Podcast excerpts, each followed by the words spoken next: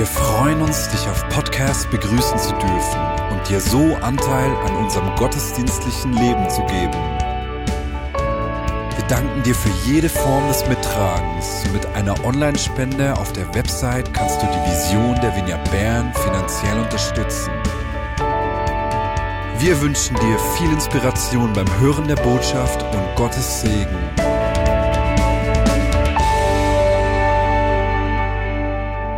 Weihnachten liegt gerade hinter uns. Und ich, ich glaube, habt ihr auch schön gefeiert? Ich, ich merke, ich muss etwas abnehmen. Wirklich, vier Kilos wünsche ich mir. Aber die, das Fest war wunderschön mit der Familie. Mein Höhepunkt war der 25., wo wir im Erdgeschoss mit meiner Familie gefeiert haben. Und zwei Stöcke höher hat die Familie Graber auch mit der versammelten Familie gefeiert. Und um vier Uhr haben wir uns im Treppenhaus getroffen zum gemeinsamen Weihnachtslieder singen. Und wenn du dann im Treppenhaus laut zu 40, ne, 40 Personen, O lasset uns anbeten, singst, füllt das das ganze Treppenhaus. Das war einfach wunderschön. Und es ist immer auch wieder so an Weihnachten dieses Ausrichten an ihm, am König. Vielen herzlichen Dank. Und dieses Ausrichten auf ihn möchte ich auch heute in der Predigt aufnehmen. Denn bei uns, zumindest bei mir in meinem Leben, ist es ähnlich wie bei den Messern. Messer musst du immer wieder schleifen, ne? damit sie scharf bleiben. Und genauso brauche ich in meinem Leben auch immer wieder das Schleifen meiner Prioritäten, mich auf ihn auszurichten. Und dabei gibt es einen Text im Neuen Testament, im Epheserbrief, der mir immer wieder hilft, meine Prioritäten zu schärfen. Das ist Epheser 4,13 für alle die, die das schon aufschlagen wollen. Um die Aussage dieses Textes zu verstehen, möchte ich euch aber zuerst kurz äh, das große Bild des Epheserbriefs vor Augen malen. Ephesus war in der Zeit des Neuen Testaments die viertgrößte Stadt im römischen Reich. Es war eine richtige Metropole.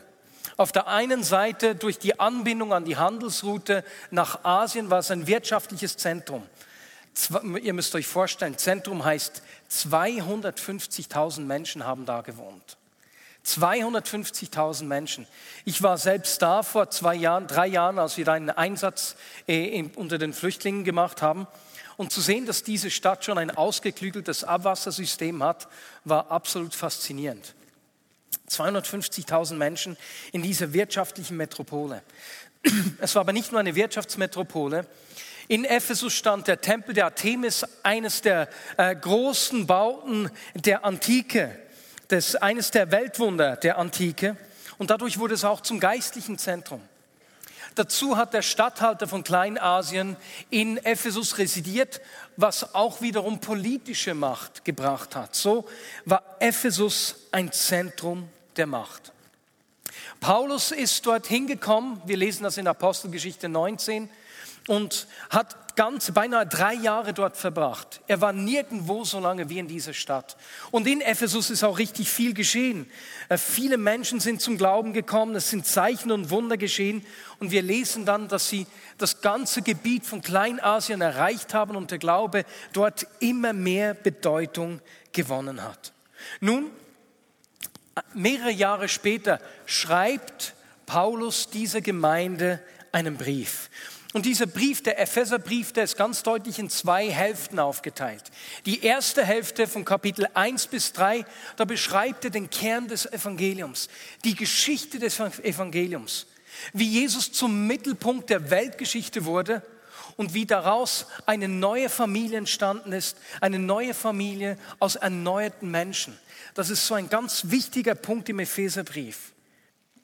Diese neue Gemeinschaft, diese neue Familie, die entstanden ist, hat ganz viele zusammengebracht. Griechen und Juden, die, die nicht miteinander konnten. Männer und Frauen. Aber genauso auch Sklaven und ihre Herren, die Teil der gleichen Gemeinde, Teil der gleichen Familie geworden sind. Und das war schon damals revolutionär und ist es noch heute.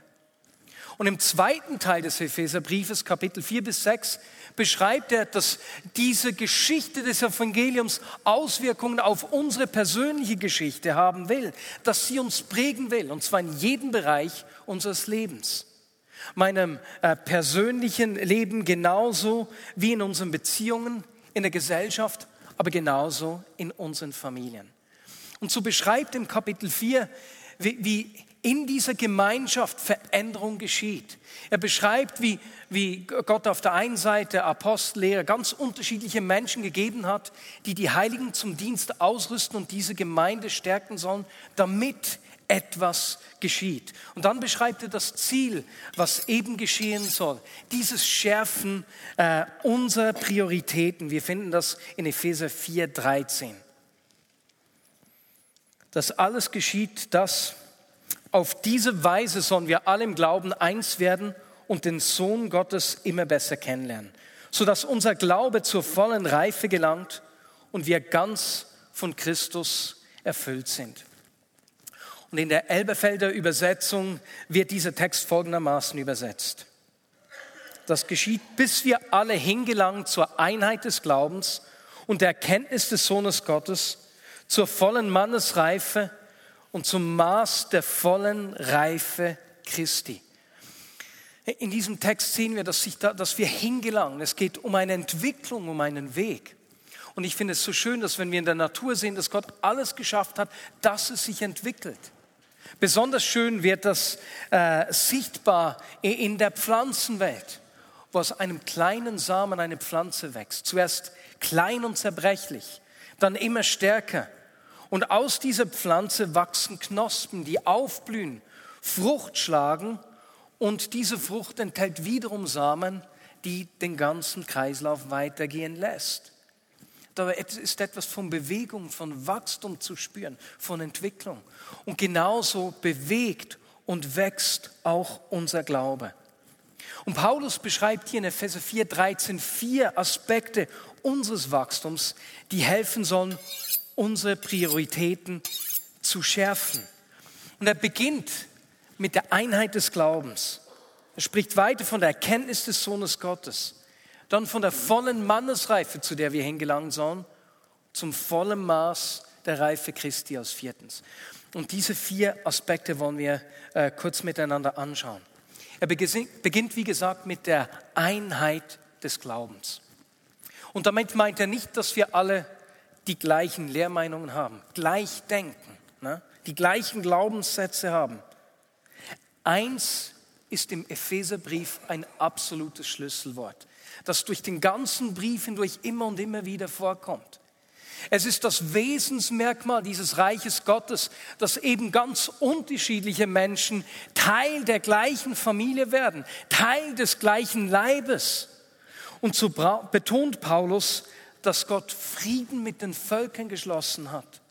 Er schreibt weiter, dass er die Völker in seine Familie aufgenommen hat und braucht dann diese Bilder, die wir noch heute gut verstehen können, dass sie Teil des gleichen Leibes geworden sind, zusammengeführt, zu einem gemacht und dass sie sein Haus sind, mit eingenommen.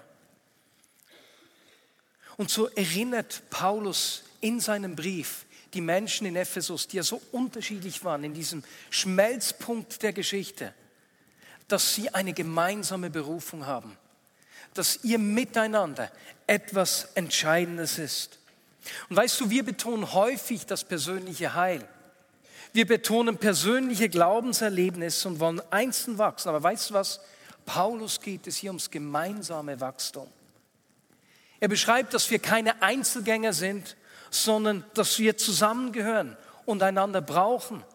Und deswegen ist dieser erste Schliff, das erste Schärfen meiner Prioritäten diese Frage, hey, verstehe ich, dass es um mehr geht als um mich selbst?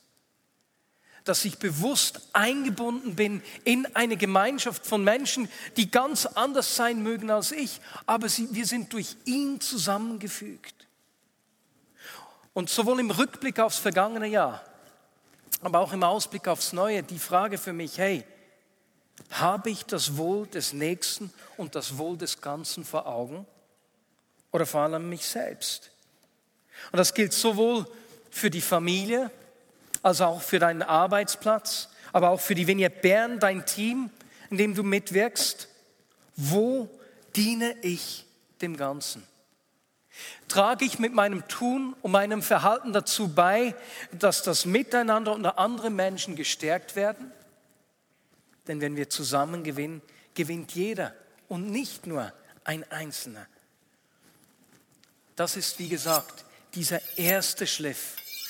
Und, und wenn ich mir diesen Blick aufs große Ganze anschaue, dann gibt es Menschen, die uns dort besonders gute Vorbilder sind. Und das sind die Mütter.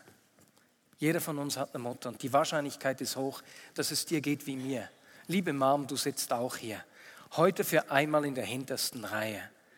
Wie oft hast du auf Fleisch verzichtet, dass wir Kinder mehr hatten? Hast auf Zeit verzichtet, um uns bei den Aufgaben zu helfen, um die Familie zusammenzuhalten und uns zu stärken? Mütter sind uns an diesem Ort ein riesiges Vorbild. Vielen herzlichen Dank. Das war der erste Gedanke aus diesem Vers. Der zweite Aspekt des Wachstums, den Paulus beschreibt, ist die Erkenntnis des Sohnes Gottes. Erkenntnis ist ein wichtiges Wort. Vielen herzlichen Dank. Merci. Paulus sagt uns nämlich, dass wir mehr über Jesus wissen können. Und das ist meine Frage im Rückblick. Was habe ich über Jesus gelernt in diesem vergangenen Jahr? Und öffne ich mich auch in diesem kommenden Jahr, Neues über ihn zu lernen?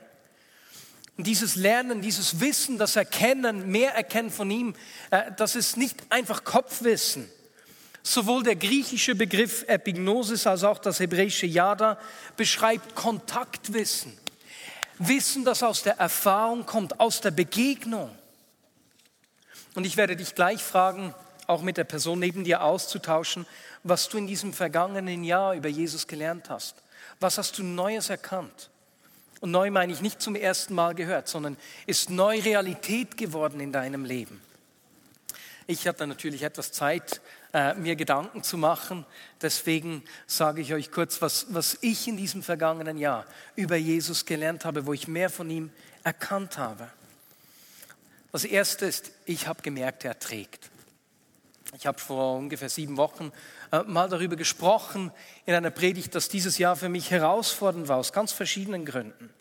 Es war ein Jahr mit Stürmen und dabei habe ich erlebt, dass er trägt, dass ich mich ganz auf ihn verlassen kann. Und ich habe erlebt, dass ich in ihm verwurzelt bin. Weißt du, das lernt man erst, wenn es stürmt. Na, wenn, es, wenn es ruhig ist, dann bleibt dieses Kartonteil hier ewig stehen. Aber wenn es zu winden und wehen beginnt, dann wird es fortgeblasen. Und erst wenn die Stürme kommen, siehst du, was hält, was trägt. Ich konnte das vorher hoffen und erahnen, aber nun habe ich erlebt, er trägt.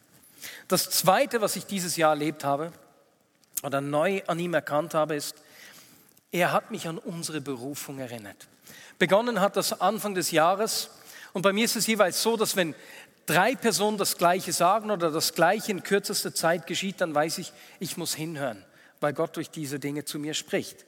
Und äh, das, ich glaube, es war im Februar, wo innerhalb von zehn Tagen vier Personen aus der Vinia Bern mir erzählt haben, äh, dass sie von jemandem aus der Church ein Auto geschenkt gekriegt haben. Nun, ein Auto zu erhalten geschieht nicht gerade jeden Tag. Und wenn das dann viermal in zehn Tagen geschieht, ist das doch außerordentlich. Und das Auto steht im Prophetischen für Dienst und Berufung. Und so war es, habe ich mich damals gefragt, hey, möchte Gott uns unsere Berufung wieder schenken, unsere Berufung erneuern. Und dann habe ich im Verlauf dieses Jahres zwei Dinge erneut erlebt, die mich auf meinem Glaubensweg richtig massiv geprägt haben. Als ich zwölf war, war ich mit dabei, als wir für einen Mann gebetet haben, der auf einem Auge blind war und dieses Auge hat sich wieder geöffnet. Und nun war ich äh, im Februar auf einem Einsatz in Südafrika, wo das wieder geschehen ist. Wir haben für einen Mann gebetet und haben das gar nicht realisiert, dass er auf dem linken Auge nur noch 15 Prozent sah und auf dem linken Ohr ebenfalls nur noch 15 Prozent hörte. Wir haben für ihn gebetet und es war gut. Er sagte, es sei gut, aber weil wir nicht genau wussten, was ihm fehlt, war alles okay. Wir haben ihn einfach in den nächsten Tagen wieder getroffen. Und dann hat er uns eben gesagt, was geschehen ist. Sein Auge ist vollständig aufgegangen, sein Ohr hat sich vollständig geöffnet. Und er erzählte uns, dass am Abend nach dem Gebet ein Stein aus seinem Ohr gefallen sei, so ein kleines Steinchen rausgekommen sei. Absolut weird. unsere Berufung erneuern. Dann im November war ich auf einem Einsatz in Brasilien, eingeladen von der Vineyard-Bewegung in Brasilien. Und da ist etwas Zweites geschehen, das mich mit 20 geprägt hat. Mit 20 habe ich in der Zeit des Toronto-Segens ein Praktikum in Ernaheim in der Vineyard dort gemacht und habe dort erlebt, wie der Heilige Geist auf eine ganze Gruppe gefallen ist. Und, und Menschen, die vorher eher an Partys interessiert waren, plötzlich leidenschaftlich Jesus nachgefolgt sind. Und es ist an einem Abend dort auf die ganze Jugendgruppe gefallen. Nun waren wir an dieser Jugendkonferenz in Brasilien, die waren leidenschaftlich für Jesus. Und aber an dieser Konferenz mit 150 Jugendlichen der Vineyard aus ganz äh, Brasilien war es am Samstag Mittag, als eigentlich das Essen schon serviert war, es war schon auf dem Buffet. Äh, wir hatten das Gefühl, nicht, es war ein guter Morgen, aber wir waren nicht ganz so connected. Und dann ist aus dem Nichts der Heilige Geist auf die Gruppe gefallen. Äh, die einen haben geweint, die anderen gelacht, alle sind geblieben. Der erste ist erst eine Dreiviertelstunde später essen gegangen. Das war absolut unglaublich und wir haben uns angeschaut und haben uns gefragt, woher ist das jetzt gekommen? Das war sowas von unerwartet. Erneuerung unserer Berufung. Ich glaube, dass Gott uns diese Berufung natürlich, übernatürlich zu leben und seine Kraft sichtbar zu machen, neu schenken will. Das war das Zweite, was ich dieses Jahr über ihn gelernt habe, erkannt habe. Das Dritte, das ist im August geschehen, als meine Großmutter gestorben ist. Es ist einige Jahre her, als Conny Kosewer, die im Leitungsteam war, an Krebs gestorben ist. Und ich war ein, eineinhalb, zwei Tage vor ihrem Tod noch äh, bei ihr und wir haben miteinander über die Gegenwart Gottes gesprochen, wie wir uns nach ihm sehnen und in diesem Gespräch voller Leidenschaft für ihn sagte sie mir nur, Marius, weißt du, manchmal schmecke ich oder rieche ich die Ewigkeit schon. Ich kann seine Gegenwart manchmal schon riechen. Und das war wie so ein, ein Ziehen, eine Leidenschaft für ihn. Und als sie dann gestorben ist, das hat bei mir sowas ausgelöst, zu merken, meine Lieben, für uns Nachfolger von Jesus hat der Tod wirklich seinen Stachel verloren. Ich lebe hier für seine Gegenwart und der Tag kommt, wo ich ihn nicht mehr durch einen Schleier sehen werde, sondern wo ich unmittelbar mit ihm zusammen sein werde. Es ist wie eine Art von Heirat. Irgendwie. Und als diesen Sommer meine Oma gestorben ist, war ich in den letzten drei Tagen bei ihr und das war so heilig. Es mag vielleicht etwas komisch klingen, aber das war wunderschön, sie auf diesen letzten Metern ihres Weges zu begleiten und zu merken, hey, der Tod hat wirklich seinen Stachel verloren. Das war das Dritte, das mir so richtig nahe gekommen ist. Und das Vierte war, dass mir beim Bibellesen das ganze Jahr immer wieder der gleiche große Bogen der Schrift entgegengekommen ist. Ich habe immer wieder den gleichen Plan Gottes äh, äh, gesehen, egal was ich gelesen habe, ob ich die drei biblischen Feste angeschaut habe, ob ich die Rückkehr der Israeliten aus dem Exil in Babylonien gelesen habe, ob ich Jesaja 61 gelesen habe, die Apostelgeschichte äh, oder Bibelstellen über den Frieden, immer und immer wieder sind mir die gleichen drei Schritte entgegengekommen. Wir können Gott kennen, indem wir uns ihm hingeben. Das sehen wir an Ostern. zweitens, wir können Menschen lieben. Er befähigt uns, Menschen zu lieben, indem er uns verwandelt und verändert. Das erfahren wir am Pfingsten. Und drittens, er will die ganze Welt durch uns segnen, indem wir unser Einflussgebiet positiv prägen. Das ist der Inhalt, der Kern von Erntedank. Und so war es für mich so spannend zu sehen, wie die Bibel zu mir spricht, wie ein offenes Buch und mir aus allen Ecken immer wieder das Gleiche sagt. Und übrigens seht ihr, dass das natürlich auch mit unserem Zukunftsbild hier zu tun hat. Und damit kommen wir zur Frage, was würdest du sagen? Was hast du in diesem vergangenen Jahr über Jesus erkannt? Was ist für dich ganz lebendig geworden? Und lasst uns da zwei, drei Minuten Zeit nehmen, das einfach zu zweit auszutauschen. Deswegen musst du dich jetzt jemandem zuwenden. Und stell doch auch sicher, dass niemand allein ist. Wenn eine einzelne Person neben dir ist und die nicht mehr mit einer anderen Person zusammenkommen kann, dann nimm sie doch zu dir. Diese Erkenntnis des Sohnes Gottes, ist der zweite Aspekt des Wachstums, den Paulus hier anspricht. Und das will ich. Ich will Jesus noch besser kennenlernen. Das ist der zweite Aspekt, an dem ich meine Prioritäten schleifen will. Jesus, ich will mehr über dich wissen. Ich will dich besser kennenlernen. Und der dritte Aspekt des Wachstums, der mir in diesem Text hier entgegenkommt, ist, dass wir zur vollen Mannesreife gelangen.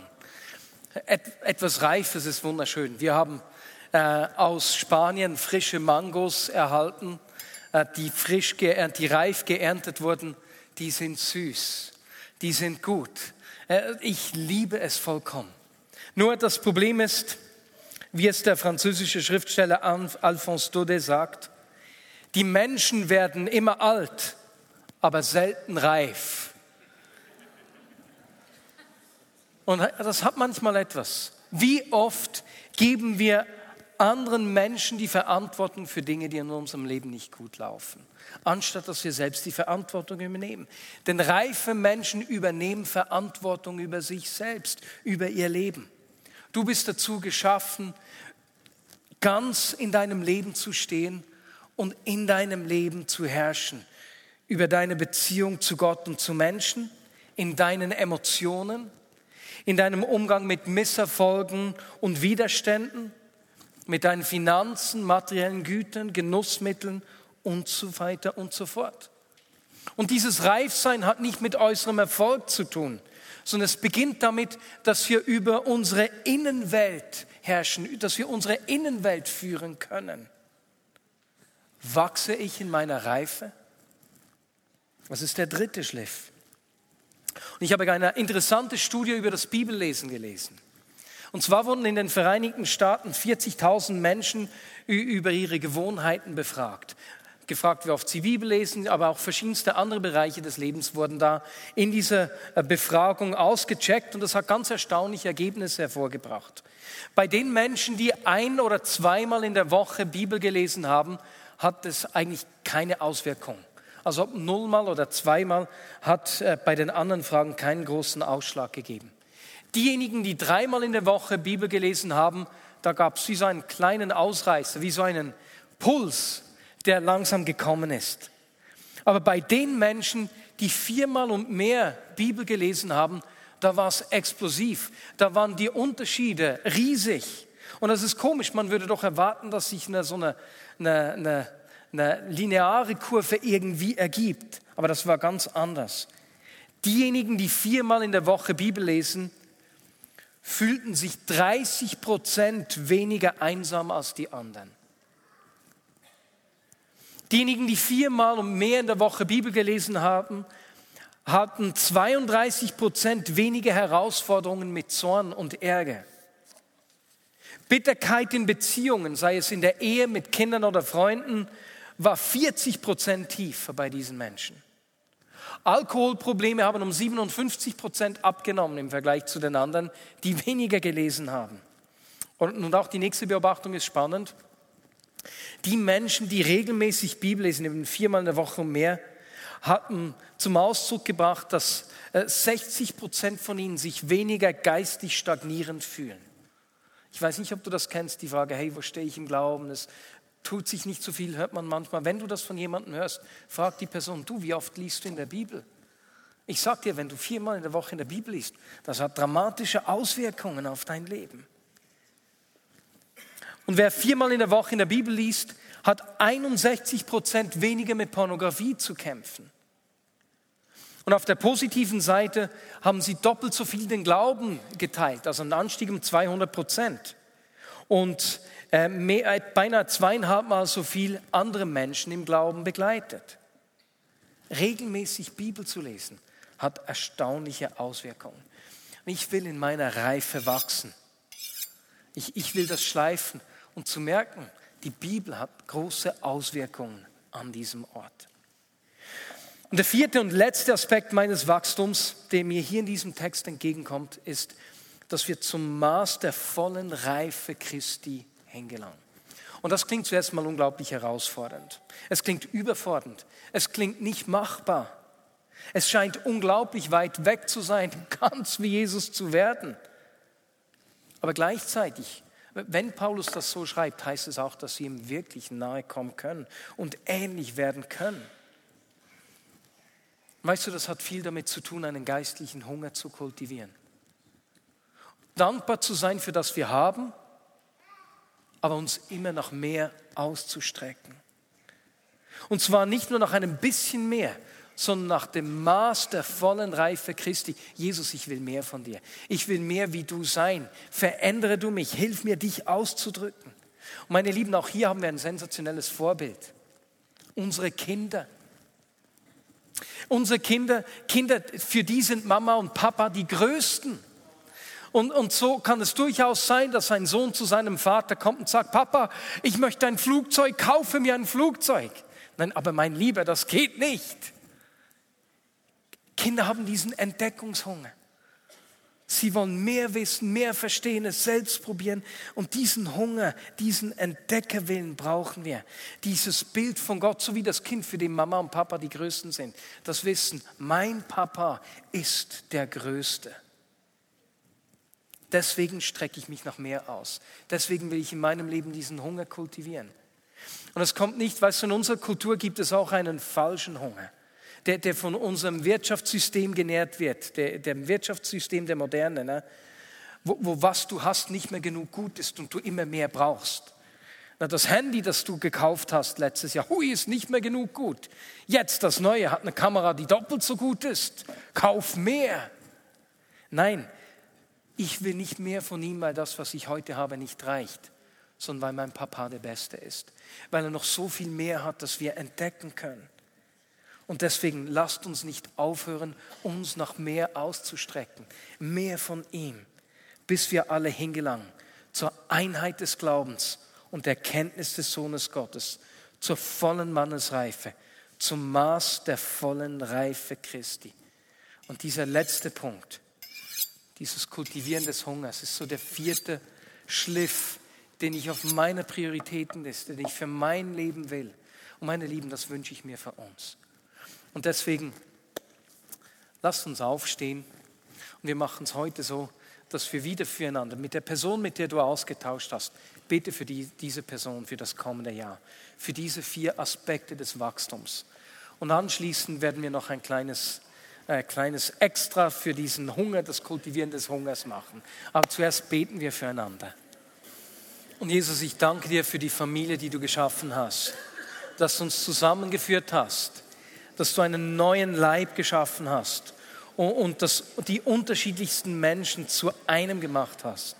Ich danke dir, dass wir immer mehr über deinen Sohn wissen können, Jesus, dass wir mehr und mehr von dir erkennen können aus praktischer Erfahrung. Jesus, ich danke dir, dass du uns zur Reife führst, wo wir nicht andere Menschen äh, Verantwortung für unser Leben übergeben müssen, sondern selbst stehen können, ganz werden, reif werden können. Bis zu, zu diesem Maß von Christus. Jesus, und so strecken wir uns aus nach mehr von dir. Wir wollen diesen Hunger kultivieren. Wir wollen uns nicht mit wenig zufrieden geben, sondern uns wie kleine Kinder ausstrecken nach mehr von dir. Amen. Darf ich fragen, wer will auch diesen Hunger kultivieren? Werden wir ein Kind, Hände hoch. Super. Alle, die jetzt die Hand hochgehalten haben. Lasst uns das praktisch darstellen. Manchmal braucht es so praktische Handlungen, die etwas zum Ausdruck bringen, was wir innerlich wollen. Lasst uns etwas Kindisches tun was dir auch immer Kindisches einfällt. Kinder saugen, lutschen am Daumen, Kinder springen im Raum herum, Kinder setzen sich ihren Eltern auf den Schoß, nicht Fremden, möchte ich gesagt haben, ihren Eltern. Na, Kinder äh, stürmen die Bühne, sie tanzen völlig hemmungslos, was dir auch immer Kindisches einfällt. Debo hat einen Handstand gemacht im Mittagsgottesdienst was dir kindisches einfällt, als Ausdruck, Jesus, wie ich will diesen Hunger kultivieren.